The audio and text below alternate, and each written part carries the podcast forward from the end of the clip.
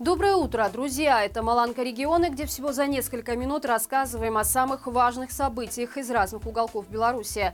Если вы думали, что власти про вас забыли, то мы точно нет. Поэтому пишите в наш анонимный телеграм-бот о проблемах в вашем регионе. Мы обязательно о них расскажем. В районных судах Гомельской области проходят показательные процессы над призывниками. К примеру, на днях суд приговорил жителя Лоева к трем месяцам ареста за то, что он не явился в военкомат после получения повестки.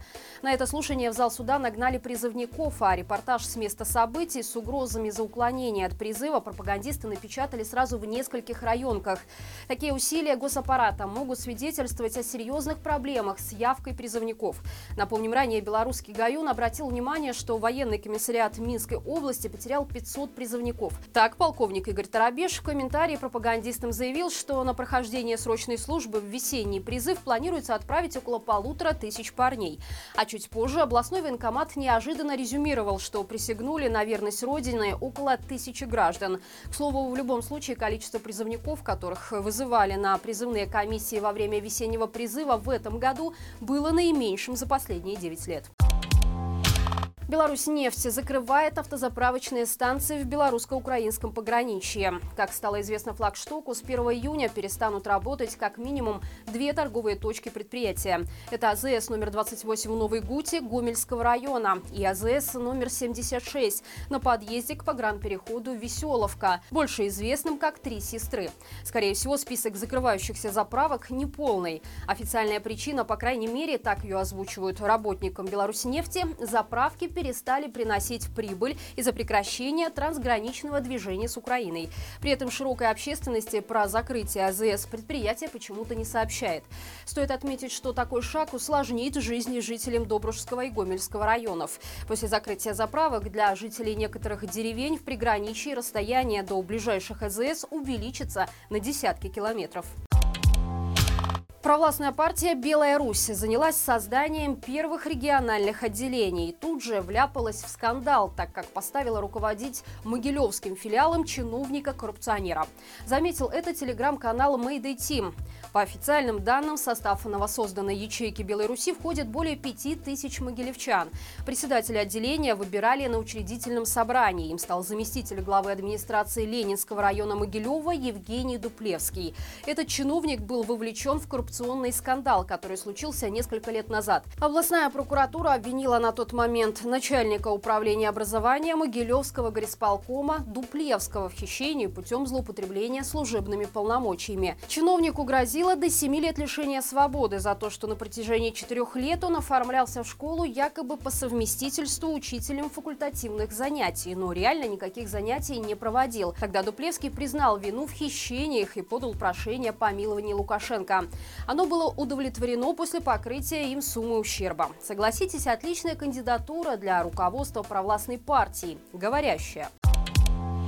Предприятие из «Гомель» будет работать на нужды российского военно-промышленного комплекса. Об этом заявил белорусский посол в России во время посещения Удмуртии, региона, который считается центром российского военно-промышленного комплекса. Здесь производят не только огнестрельное оружие, но и системы связи, приборы для ракетостроения, продукцию из объединенного урана, ракеты «Тополь-М» и многое другое.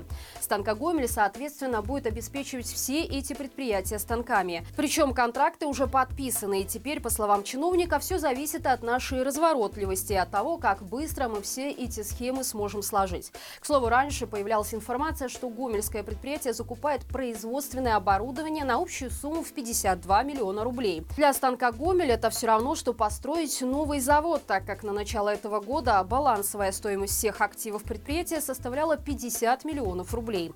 То есть существующий завод стоит дешевле, чем новое оборудование для него. Только на днях мы рассказывали о том, что руководство автопарка «Жодина» обещает в ближайшее время решить вопросы с поездками в столицу, как появилась информация о новом рекорде ожидающих очереди на маршрутку. Видео ожидающих своего рейса опубликовал телеграм-канал «Борисов как есть». Речь идет о людях, которые работают в Минске и каждый день возвращаются домой в Борисов или Жодино. Проблема с недостаточным количеством рейсов из столицы в послерабочее время существовала и раньше. Мы рассказывали, что даже в выходной день последняя маршрутка, как правило, оставляет за бортом порядка 10-15 человек. Но то, что происходит теперь, не лезет ни в какие рамки.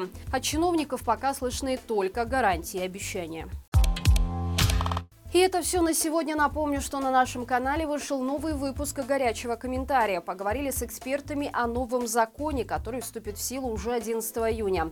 Согласно нему, белорусы будут обязаны информировать органы внутренних дел о получении вида на жительство или гражданство другой страны, а также карты поляка. На границе и госпредприятиях уже начали фиксировать тех, кто является обладателем иностранных документов. Данный закон также позволит лишать гражданства тех белорусов, которые бежали из страны из-за из-за репрессий. Ссылку на выпуск вы найдете в описании. Не забывайте также про лайк, подписку и комментарии. Именно благодаря вашей активности нас видят многие. До встречи завтра и живи Беларусь!